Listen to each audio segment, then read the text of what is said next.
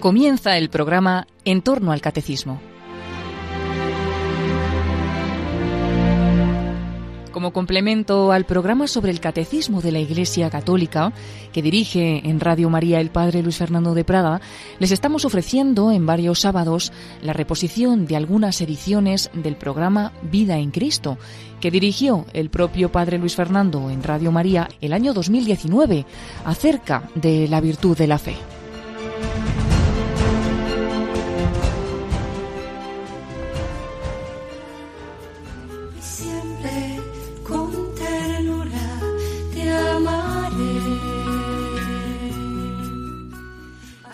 Un cordialísimo saludo, muy querida familia de Radio María. El Señor nos llama a vivir en Él, vida en Cristo, vida en el Espíritu Santo, vida de hijos de Dios, vida de santidad. Solo Dios es santo, pero nos llama a unirnos con Él y por tanto a ser santos como Él. Sed perfectos como vuestro Padre Celestial es perfecto.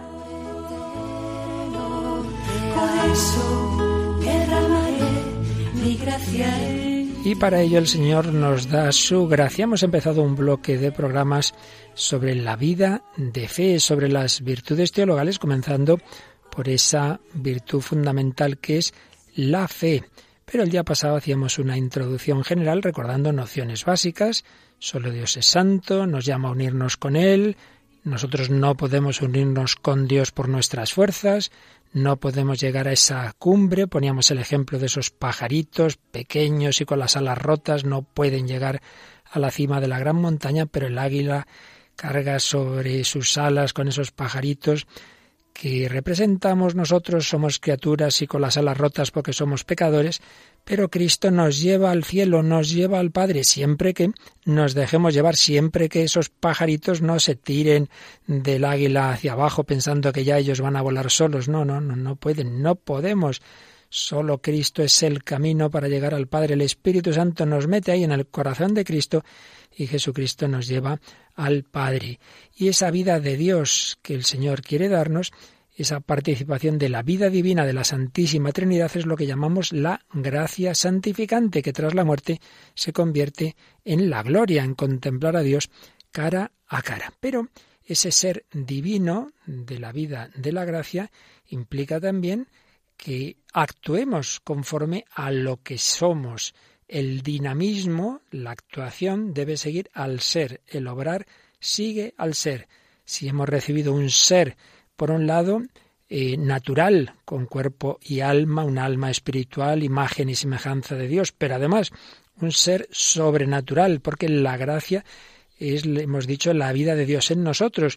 Bueno, pues también necesitamos que esa gracia divina mueva todas nuestras acciones, y para ello están las virtudes y dones del Espíritu Santo. El Señor nos quiere iluminar, nos quiere dar la gracia, la fuerza, la luz, para pensar al modo divino, para desear las cosas de Dios, para amar como Dios nos ama y luego, pues para los demás ámbitos de la vida, que todos ellos sean movidos por esa forma de ser divina, por así decir. Estábamos con todo ello preparando el terreno para hablar de la virtud de la fe. De hecho, ya comenzamos pues recordando algunas definiciones, por un lado de las virtudes infusas en general, las que Dios infunde en nosotros, luego de las virtudes teologales en particular, y ya habíamos hablado de la fe. Pero antes de, profundizar y de desarrollar lo que queremos en estos programas que es hablar más a fondo de la fe, vamos a, volver un poquito atrás. Me ha parecido que valía la pena profundizar en esta introducción general sobre la moral cristiana, sobre las virtudes, porque es muy importante que tengamos claros estos conceptos previos para luego ir profundizando en cada virtud, concretamente en la virtud de la fe. Hay un libro clásico, una auténtica maravilla, de un filósofo y teólogo alemán, Joseph Pieper, ya murió, se llama Las virtudes fundamentales. Y comienza en su introducción diciéndonos algo también muy fundamental.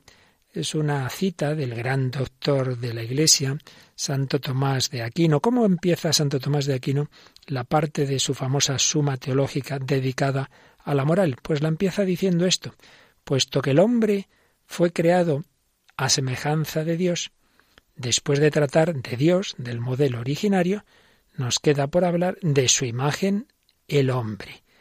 La moral, en primer lugar, dice Santo Tomás, mira a Dios y mira cómo es su imagen el hombre. Es decir, ante todo, es una doctrina sobre el hombre. ¿Qué es el hombre? ¿Cómo está pensado el hombre por Dios? La moral cristiana trata de la imagen verdadera del mismo hombre. Y por ello podemos entender que un autor, un par de siglos posterior a Santo Tomás, Eckhart, pudiera decir, las personas no deben pensar tanto en lo que han de hacer cuanto en lo que deben ser. Ante todo, el ser. Sí. Por eso viene a la mente aquello que decía San León Magno, cristiano, piensa en tu dignidad, en, lo que eres, y entonces ya actuarás conforme a lo que eres. A nadie nos gusta que nos digan, es que eres un animal. Bueno, no, no soy un animal, soy una persona humana. No, pues has actuado como un animal.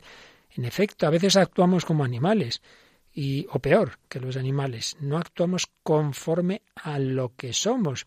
Por eso es fundamental insistir en qué somos, qué, qué quiere Dios de nosotros porque nos ha hecho de determinada forma, antes que esas imágenes que enseguida asociamos a la moral de lo que hay que hacer y sobre todo de lo que no hay que hacer de lo que está prohibido y lo que está mandado.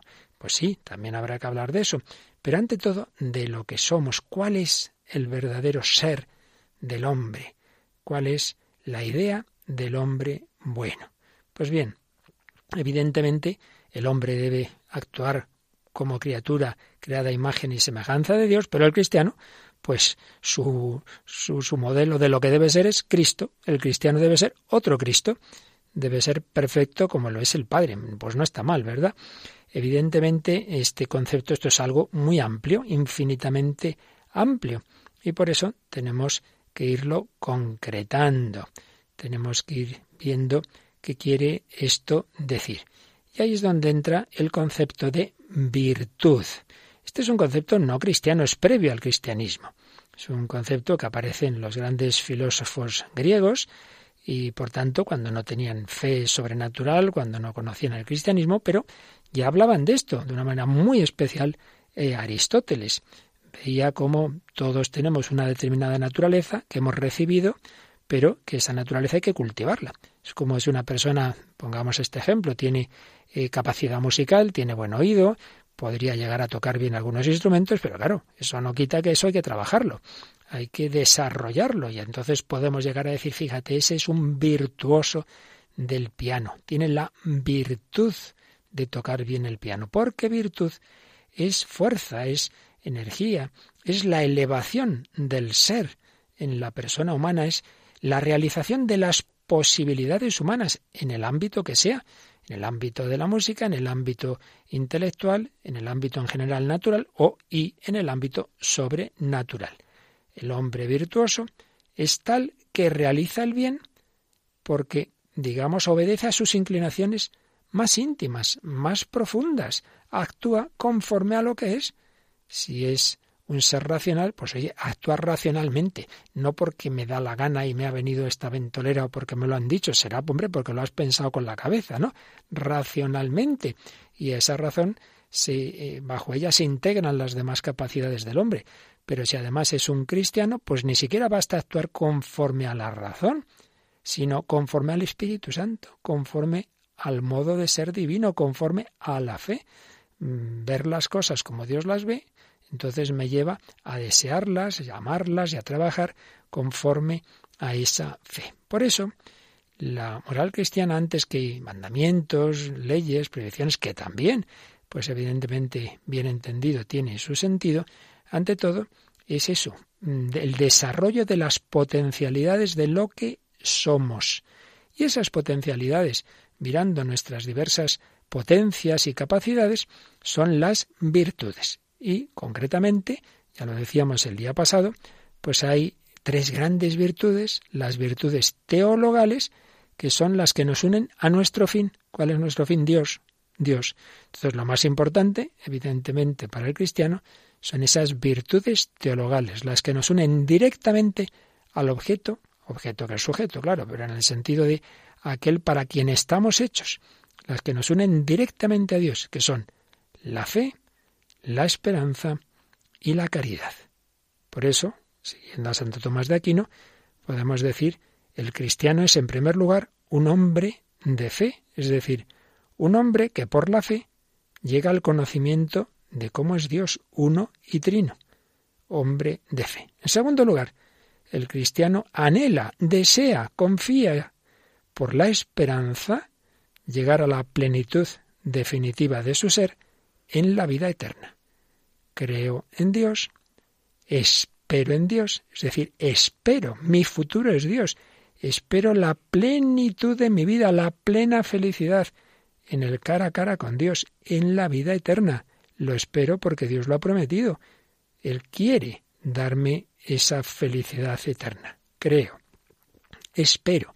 Pero en tercer y principal lugar, el cristiano se orienta por la virtud teologal de la caridad hacia Dios, sale de sí mismo hacia Dios por amor a Él y de rebote por amor al prójimo, puesto que somos hijos de Dios y yo amo al Padre, amo a los hijos de Dios que son mis hermanos.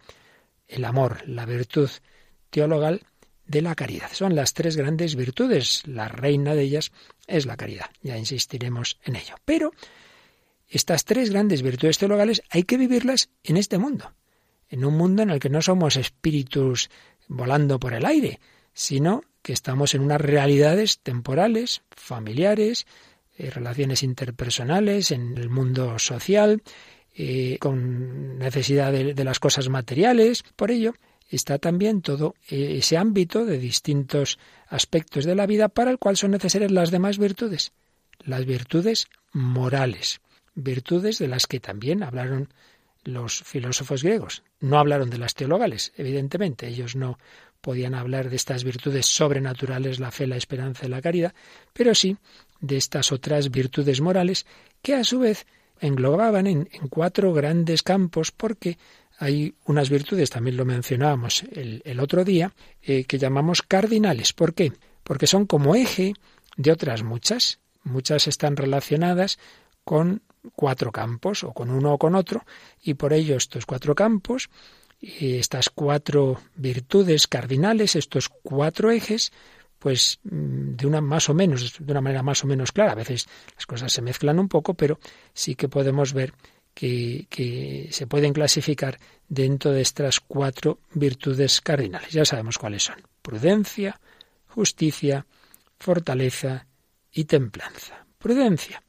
El cristiano es prudente, es decir, no deja enturbiar su visión de la realidad por su voluntad, por sus sentimientos, por lo que me digan. No, no.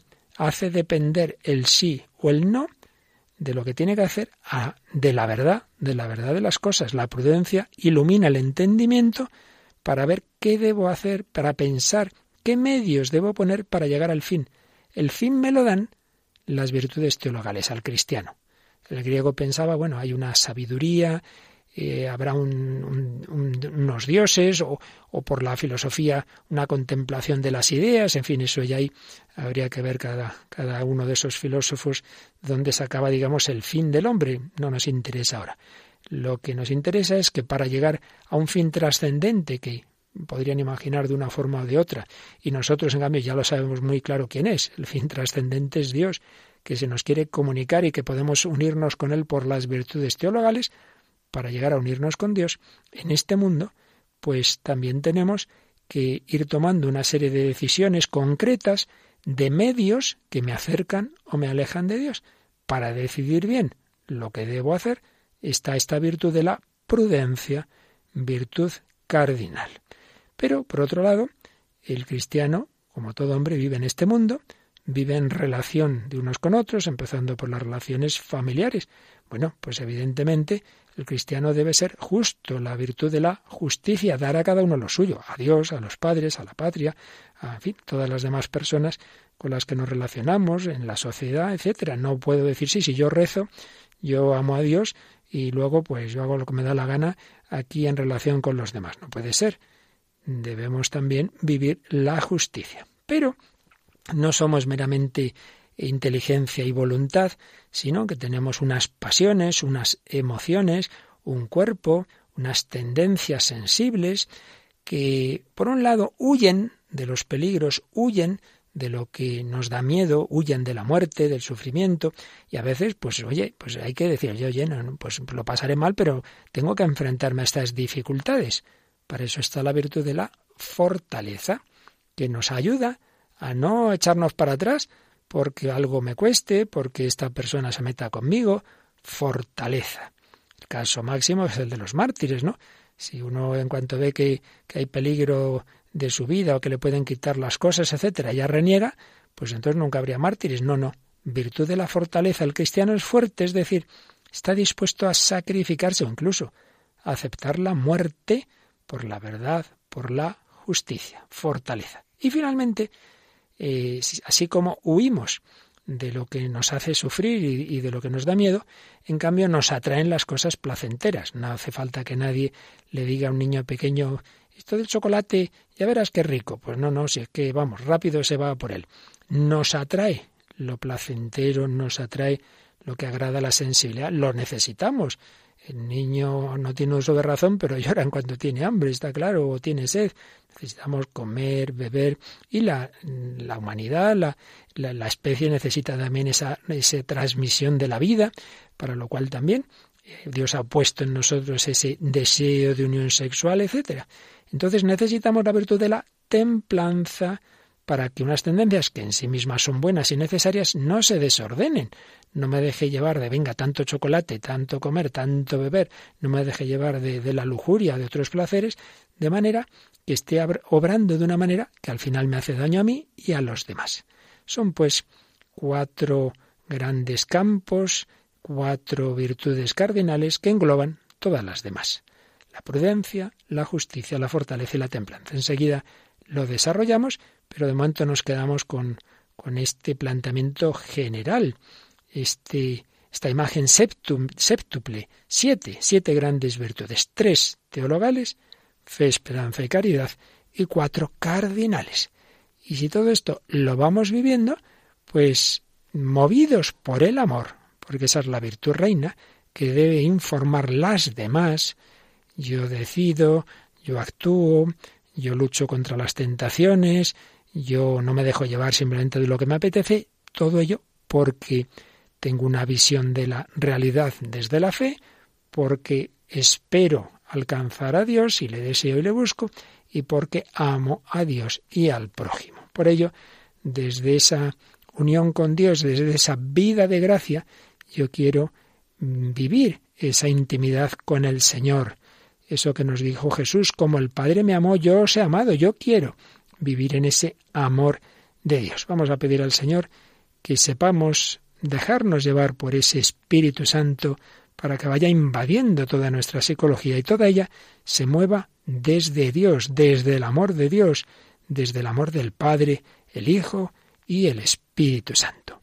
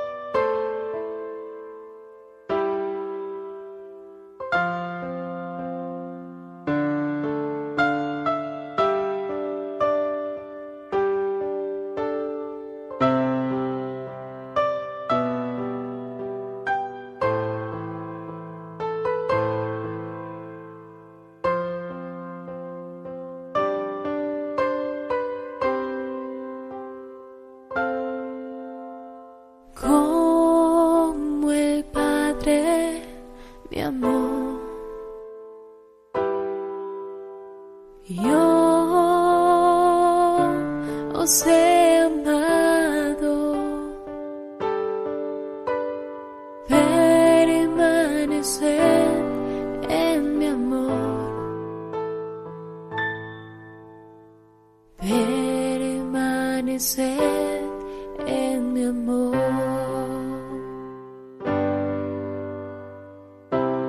Si guardáis mis palabras y como hermanos os amáis, compartiréis con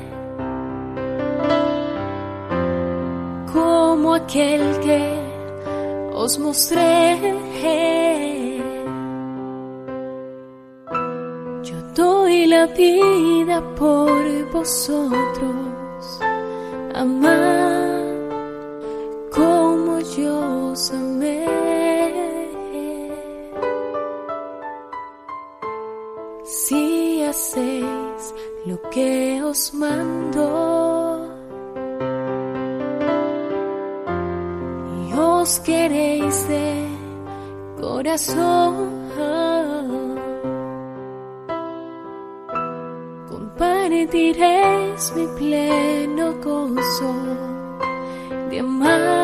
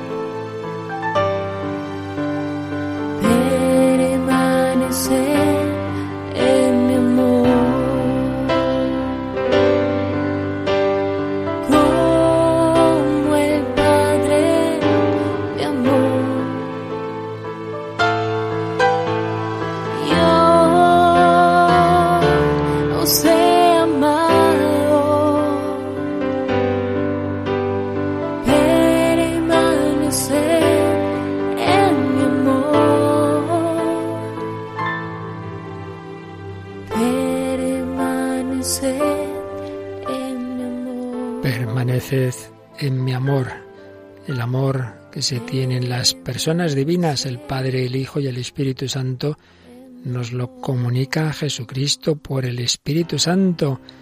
Es la redención del corazón abierto de Cristo en la cruz. Brota el Espíritu Santo en ese símbolo de la sangre y el agua que brotaron del costado abierto de Cristo significa que por la muerte de Cristo se nos comunica la vida nueva, la vida del Espíritu Santo. Vida en Cristo. Aquí seguimos en, Radio María, un servidor Padre Luis Fernando de Prada, recordando algunos conceptos básicos de lo que es esa vida en Cristo, de lo que es la moral cristiana, que antes que unas obligaciones, unos deberes y, y sobre todo que unas prohibiciones es una vida, un ser que Dios nos ha dado. Un ser natural, todos los hombres lo tenemos, creado a imagen y semejanza de Dios, y un ser sobrenatural, se nos ha elevado al nivel divino por la vida de la gracia. Tenemos un ser, pero ese ser debe actuar. Estamos llamados a unos dinamismos. ¿Cómo? Pues buscando el entendimiento, lo que es verdadero, buscando la voluntad, lo que es bueno. El hombre está hecho para la verdad, para el bien, para la belleza, buscando la sensibilidad, la auténtica belleza. Estamos hechos para el bien. Entonces actuar moralmente es buscar el bien. Es bueno que una madre ame a sus hijos, obviamente, obviamente es un bien ese amor. Es bueno que digamos la verdad, pues sí, el entendimiento está hecho para la verdad, no para la mentira. Pues bien, esos valores morales, esos bienes que estamos llamados a buscar y a realizar, bueno, podemos hacer un acto, un acto bueno, un día, pues yo voy y hago un acto bueno, doy una limosna o digo la verdad. Pero hay algo más a la raíz de todo ello. No se trata simplemente de actos sueltos, de acciones buenas, sino que el hombre está llamado a convertirse él mismo, él mismo en bueno, no es simplemente una persona mala que un día hace un acto bueno, una persona mentirosa que un día dice la verdad, sino no, no, es una persona sincera, una persona buena, no es un marido bueno que normalmente es fiel, pero bueno, de vez en cuando no, no, no, sino que su ser es un, está marcado por esa fidelidad. Pues bien, a ese aspecto, digamos, permanente o habitual, es a lo que llamamos las virtudes. La virtud es un hábito, un hábito bueno, un hábito que se dirige a un bien. Y esas virtudes, concretamente las virtudes morales, como decíamos antes, lo que hacen es perfeccionar las capacidades que Dios nos ha dado, sacar lo mejor de nosotros mismos, una mm, perfección de la voluntad, del entendimiento y de las demás facultades del hombre, que están sujetas, o deben estarlo, al dominio de la voluntad y al, y al juicio del entendimiento, de la inteligencia, y que nos van haciendo disponibles para hacer el bien, para hacerlo prontamente, sin vacilación y con alegría. Y eso es lo que perfecciona la libertad. Me explico más. Una persona puede de repente ver un dinero que no es suyo y que fácilmente lo podría coger. Si es una persona virtuosa, que tiene la virtud de la justicia, etc., es que ni se le pasa por la mente, ni se le pasa por la mente. Enseguida avisa a la policía, mire que hay aquí un dinero, ¿qué tal? Pero si no lo es, puede que tenga una lucha. Y que por un lado, uy, yo cogería esto pero, pero no sé qué hacer, es que, claro, no está bien, pero le apetece cogerlo. Bueno, a lo mejor al final no lo hace porque le puede el deber y dice, no, no, está mal, no, no, no puede ser, no puede ser. Pero ha tenido lucha. ¿Es virtuoso? No, porque esa acción buena no la ha hecho prontamente, ha vacilado, le ha costado en el campo del sexto mandamiento. Pues algo parecido. De repente, pues un hombre casado, pues una mujer que le gusta y tal, y que tal como está la cosa no sería nada difícil, pues irse por ahí con ella y una lucha que hago, le digo, me apetece, pero no sé. Bueno, al final le puede decir, no, no, no, no, no, no voy a hacerlo, pero ha tenido mucha lucha. ¿Tiene realmente la virtud, la virtud de la castidad? Pues parece que no, porque no ha sido una decisión pronta, sin vacilar y con alegría que va. Le ha costado mucho. Pues bien, para que eso sea algo habitual, sea algo que no nos cueste, o al menos normalmente no, que hagamos con alegría, necesitamos no simplemente que uno por fin el acto que hace es un acto bueno, pero que le ha costado mucho, sino que nuestro ser interiormente esté ya de tal manera eh, perfeccionado que, hombre, que no cuesta, que, que, que es algo habitual ¿eh? que no, no se muere uno de, de, no robar y de no adulterar, que no, que no, que no es para tanto. Parece que estamos ya en un mundo tan herido que las cosas normales ya parecen heroicas. Pues no, hombre, no es así. Pero claro, hay que cultivar esos hábitos buenos. Si uno, un chico desde pequeñito, siempre le han dejado lo que le, hacer lo que quiera. Y ahora, venga, vamos a darle esto, tal. Claro, llega el momento en que hay que estudiar cosas más serias, claro, como no tiene el hábito, pues no hay manera. No hay manera. Y lo que a otro no le cuesta nada, pues sí, ahora toca estudiar, me pongo a estudiar. Nada, este nada. A los tres minutos está levantando, eh, coge no sé qué, ahora el móvil, ahora voy a tomar algo. Nada, no hay manera, porque no tiene el hábito. Por eso es tan importante el cultivar la educación de las virtudes. Y así eso va perfeccionando la libertad, porque en el fondo, en el fondo, el hombre desea el bien, pero muchas veces dice, sí, sí, todo esto está muy bonito, pero no soy capaz. Esto lo he oído a veces, decir, no, sí, sería mejor, sería mejor, claro que sí, que yo fuera más justo, más generoso, más casto, más sí, pero, pero ya esto no, yo ya, ya no tengo, no tengo remedio. Entonces reconoce que no es libre, que al final le puede el mal, bueno, pues no es verdad. Desde Jesucristo, desde la gracia, desde el cristianismo, sabemos que el Señor es capaz de rehacernos, incluso aunque uno tenga malas costumbres, la gracia es capaz de irlas transformando. El Señor cambia el corazón, pero hay que poner de nuestra parte, hay que colaborar con esa gracia de Dios, mediante la virtud esa virtud, que por un lado hay una parte de ejercicio humano, ya he dicho que las virtudes morales ya están muy tratadas por los griegos, muy especialmente por Aristóteles, sobre todo en su gran obra La ética Nicómaco, pero luego no digamos las virtudes infusas, Dios nos da una gracia que hace todo ello más, más llevadero, más fácil, y por supuesto nos da las virtudes teologales. Pues bien, mediante la virtud, la persona adquiere una disponibilidad relativamente estable, que, aunque nunca quita la libertad y no nos determina, pero inclina a la persona hacia el bien, pone en la persona una estabilidad, una continuidad. Hombre, que normalmente, pues eso, uno actúa con justicia, con castidad, con veracidad, etc. Estoy ahora siguiendo otra gran obra, en este caso de Carlo Cafarra, fue un gran moralista, luego le dieron obispo y como sabéis llegó a cardenal, falleció no hace mucho, y muy especialista en todos los temas de moral y tiene una gran obra clásica de introducción a la moral, se llama Vida en Cristo precisamente. Y aquí nos da estos conceptos básicos. La virtud perfecciona la libertad, nos da esa estabilidad hacia el bien, nos permite ejercitar el bien mm, de una manera continua, mm, pronta, sin vacilación y con alegría, lo cual pues nos hace libres.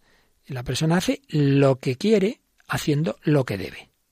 Con la razón iluminada por la fe, ve de yo debo hacer esto. Y como mm, está cultivada todas, esas, todas esas dimensiones morales, bueno, pues eso que ve que tiene que hacer, lo hace. A veces costará más, a veces quizá no, pero habitualmente sí, porque mm, ya hay algo habitual hacia el bien en la persona. Y esas virtudes morales también, como es natural, Cafarra nos las organiza, las clasifica en ese esquema tan clásico y, como decía ya, eh, previo al cristianismo, de las virtudes cardinales, prudencia, justicia, fortaleza y templanza. Porque los valores morales, los bienes, los bienes que hay en el mundo, eh, de los cuales las virtudes son sus correlatos, son múltiples. Son múltiples las dimensiones de la persona porque ya digo, no estamos en el cielo, estamos en este mundo, en este mundo hay personas, hay, bienes materiales, ahí está el cuerpo, está el dinero, está, bueno, entonces están los medios de comunicación, para todos esos ámbitos, moverse en ellos conforme al bien, necesitamos virtudes distintas, aunque, por supuesto, todas relacionadas, y al final, pues el valor moral es esencialmente uno, sí, pero se diversifica en diversos ámbitos del obrar según las distintas dimensiones de la persona. Y aquí pues profundizamos un poquito en lo que decíamos antes sobre las cuatro virtudes eh, cardinales. La primera siempre la prudencia. Claro, porque lo primero que tenemos que hacer a la hora de cómo actúo o no actúo es hacer un juicio. Yo aquí, ¿qué es lo que debo hacer? Eh, ¿Cuál es el valor moral en estas circunstancias. Para ello necesitamos la prudencia que perfecciona la razón del hombre para hacer el juicio adecuado. La prudencia, que ayuda a la inteligencia. Pero la persona humana es esencialmente social. Vivimos en relaciones interpersonales. Para empezar, porque si no, no naceríamos. Somos fruto de relaciones, de personas. Pues bien, necesitamos la virtud de la justicia, que perfecciona la voluntad en todo ese ámbito. Pero, por otro lado, no somos espíritus puros, decíamos antes, tenemos pasiones, tenemos emociones y muchas veces pues no hacemos lo que con la cabeza vemos que deberíamos o con la voluntad quisiéramos, porque nos pueden esas pasiones. Bien, los miedos, las dificultades eh, que nos asustan, y ahí decíamos necesitamos la virtud de la fortaleza, o al revés, bien porque nos atraen los placeres, eh, aspectos que son buenos y que Dios ha puesto, pero que nos pueden desordenar y necesitamos ser templados. Necesitamos la templanza. Por tanto, la prudencia es la virtud que perfecciona la razón en orden a un juicio recto sobre lo que debemos hacer en una situación concreta.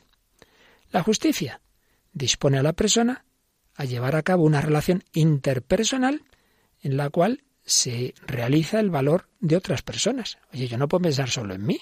Esto no es justo. Yo me iría muy bien hacer este negocio así, pero esto no sería justo para otros. La justicia. La fortaleza hace que estén sometidas a la voluntad recta las pasiones cuando hacer el bien es difícil o es arduo. Uy, es que esto me va a costar mucha lucha, mucho esfuerzo.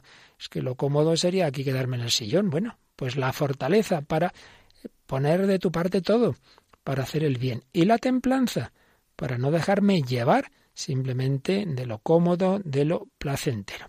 Son virtudes, por supuesto, todas unidas, pero la más importante es la prudencia, porque claro, es qué debo hacer, es esa capacidad de juzgar.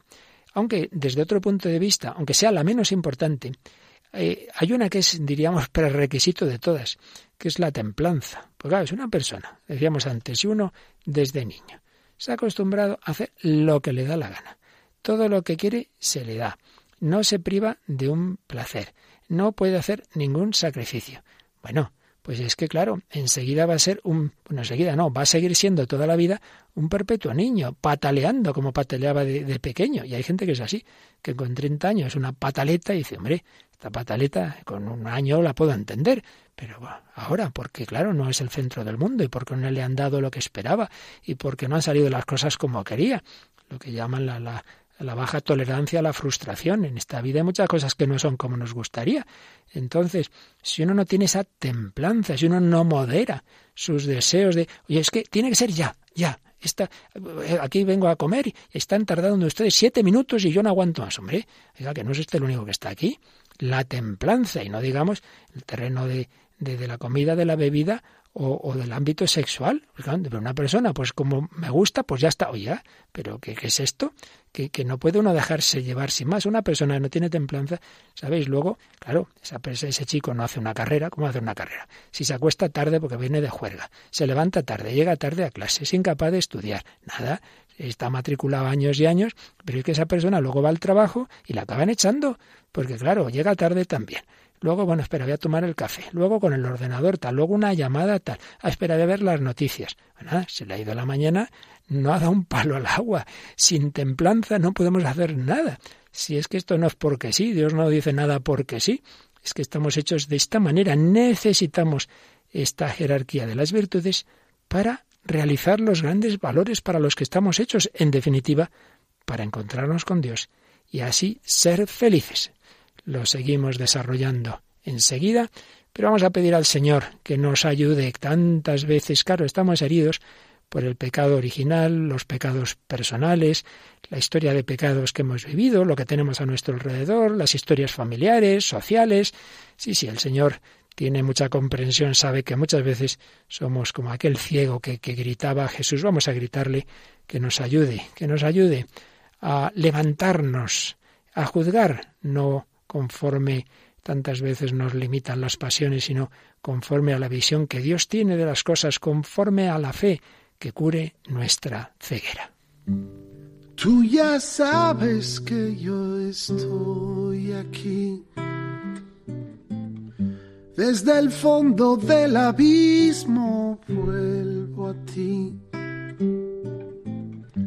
Al borde del camino grito no pases de largo, no pases de largo, no pases de largo, hijo de David. Ellos quieren acallar mi voz. Solo soy un ciego en Jericó que no puede ver brillar el sol. No pases de largo, no, no, no pases de largo, no pases de largo, hijo de David. Me llamaste y yo salte al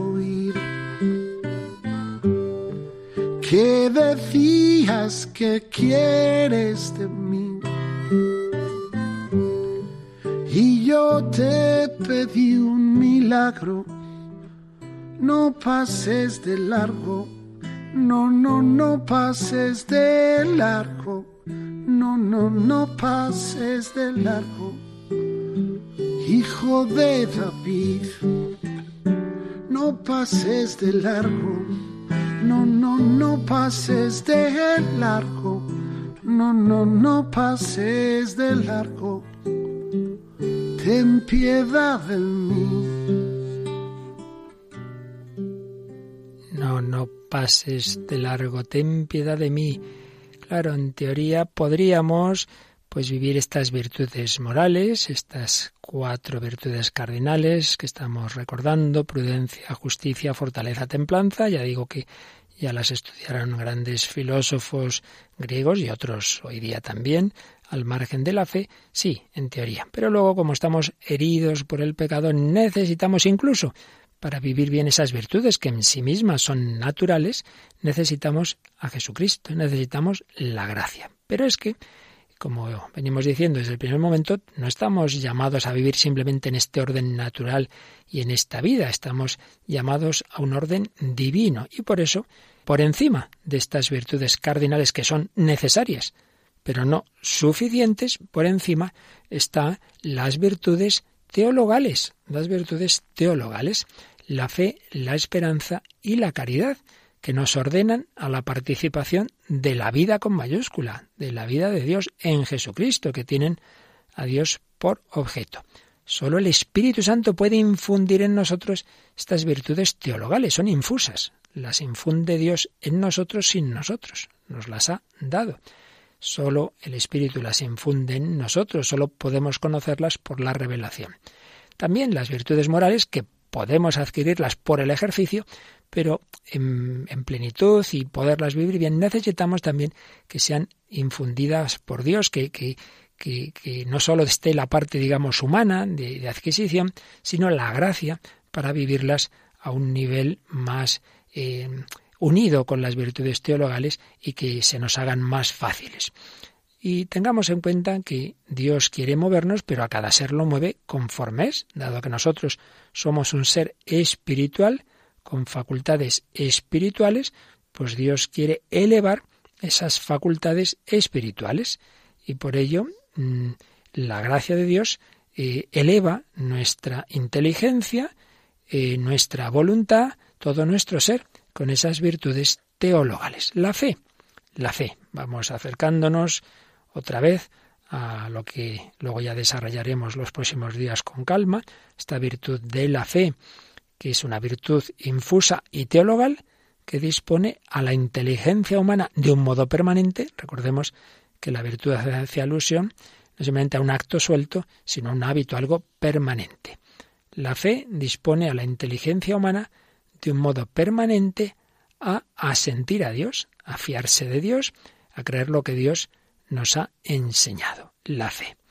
La esperanza dispone de modo permanente, siempre este aspecto de permanencia, insiste en el Carlo Cafarra, dispone a nuestra voluntad, si la fe dispone a la inteligencia, la esperanza dispone a nuestra voluntad a tender hacia nuestro bien último, total y definitivo. ¿Cuál es nuestro bien último, total y definitivo? ¿Tú qué buscas? Dinero. Hombre, ¿para qué quieres el dinero? Pues para tener, eh, conseguir tal cosa y tal otra. ¿Y eso para qué? Y, pues al final, bueno, ¿para qué es todo? Pues nosotros sabemos que el último bien total eh, y definitivo es contemplar a Dios, es estar con Dios, es Dios mismo, es el cielo, es la bienaventuranza eterna. Pues bien, la esperanza dispone a la voluntad a desear, a atender hacia ese último bien, que no es ser rico, que no es ser famoso, sino que es estar con Dios. La perfección de nuestros deseos, de nuestros anhelos de felicidad en esa unión con Dios. Nos hace tender hacia esa perfecta y total realización de nosotros mismos en Cristo, que sólo se podrá tener de esa manera plena después de la muerte, aunque empieza ya antes. El santo vive el cielo en la tierra en cuanto que su alma está llena de Dios y de la paz que da Dios, pero en medio de sufrimientos y dificultades. En el cielo ya solo queda lo gozoso. La esperanza proporciona a nuestro espíritu el deseo del bien total, da fuerza a la voluntad para tender hacia, ese, hacia ese fin, aunque aquí haya tantas luchas y dificultades, nos da confianza para apoyarnos en la promesa de Dios y en su gracia. Nos, nos centra en Jesucristo. La esperanza es cristocéntrica y su fundamento son las promesas de Dios que en Cristo han recibido su definitiva realización, la esperanza. ¿Y la caridad? Pues la caridad es la virtud teologal que dispone nuestra voluntad, también como la esperanza se refiere a la voluntad, a amar a Dios por sí mismo y desde Dios amar a toda persona como a nosotros mismos. Virtud teologal que dispone nuestra voluntad de una manera habitual a amar a Dios en sí mismo, porque en la esperanza amamos a Dios, pero en cuanto que es mi felicidad. Es como el niño, yo quiero mucho a mis papás, claro, pero porque me dan lo que a mí me gusta. Pero hay que llegar a amar a Dios por sí mismo, lo cual por supuesto está unido al otro. Yo sé que, que Dios busca mi felicidad, pero amarle por sí mismo y en Dios sí, desde Dios, amar a toda persona como a nosotros mismos. Dios quiere que me ame a mí mismo, pero también que ame a los demás como parte mía que son, como hermanos que somos miembros del mismo cuerpo místico. La caridad nos une a Dios en Cristo, no en cuanto que Él nos hace felices, sino porque Él es como es, Él es el bien, y el bien absoluto merece ser amado absolutamente por encima de todo. Finalmente, recordemos, seguimos todavía a Carlos Gafarra, que hay una conexión eh, en doble sentido entre las virtudes morales y las virtudes teologales. Recordad, las morales, de las que ya han tratado filósofos griegos y otros filósofos y psicólogos hoy día, porque hay hoy algunas corrientes psicológicas, como la de Seligman, de la psicología positiva, que han rescatado la importancia de las virtudes. Pues bien, esas virtudes morales, que tienen ese ámbito natural, pero están mm, relacionadas en el cristiano, en la vida cristiana, con las virtudes teologales. Por un lado, porque las virtudes teologales nos ayudan mucho a realizar los actos de las virtudes morales. Si yo tengo fe, si yo tengo esperanza, si yo tengo amor, eso me motiva mucho, me da, me da ánimo, me da una fuerza especial que no tiene el que no vive la gracia de Dios para luego, el día a día, para las diversas acciones que yo tengo que hacer, el poderlas mm, vivir, vivir bien, indudablemente. Sin, sin las virtudes teologales, eh, es, mm, nos enseña la teología, es muy difícil, realmente es imposible vivir bien siempre todas las virtudes morales, porque no hay que olvidar que estamos heridos por el pecado. Pero también hay que decir lo contrario. No basta que uno diga, sí, sí, yo las virtudes teologales. Bueno, sí, pero las virtudes teologales sin las virtudes morales no pueden hacer capaz al hombre de llegar a su perfecta realización.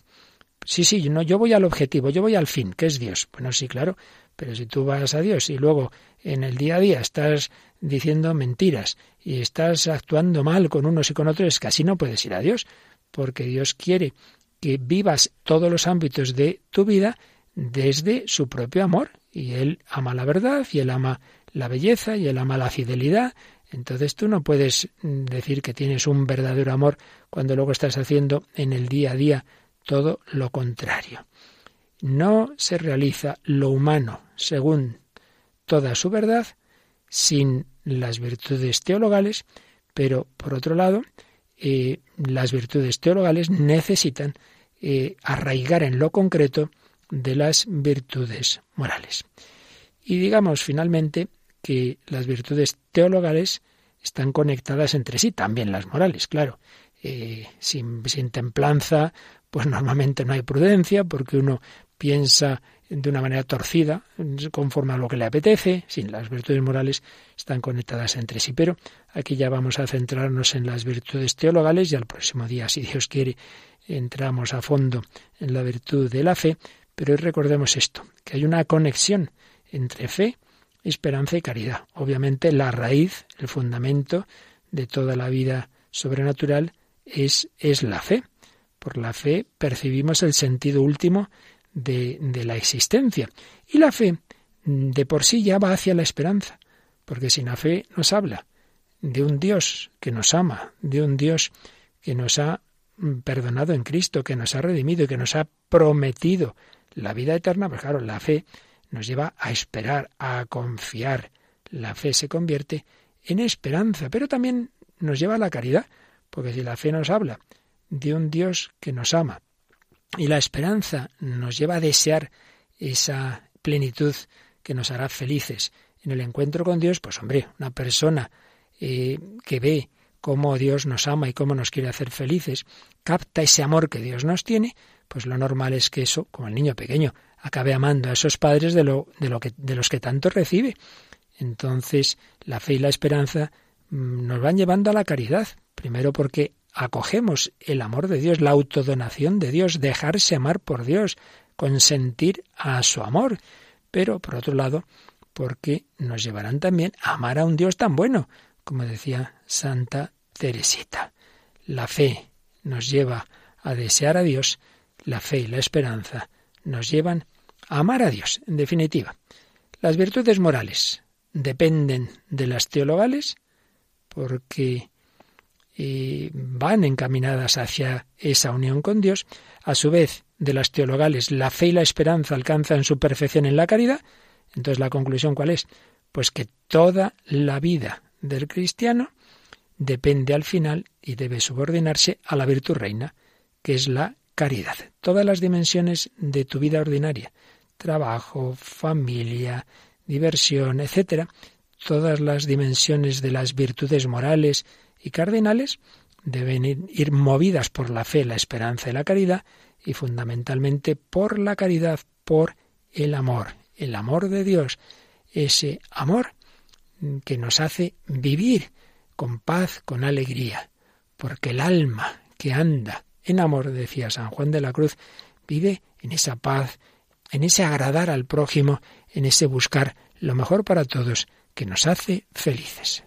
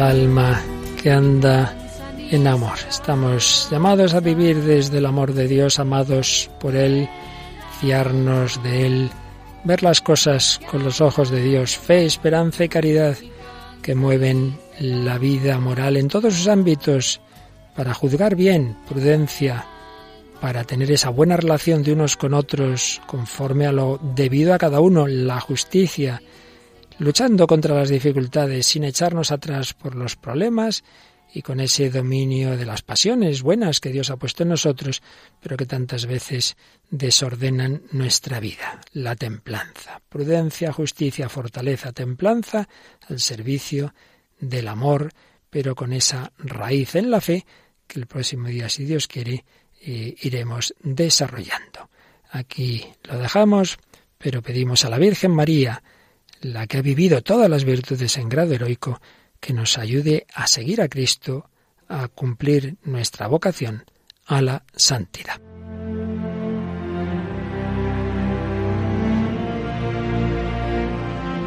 Así finaliza en Radio María en torno al catecismo.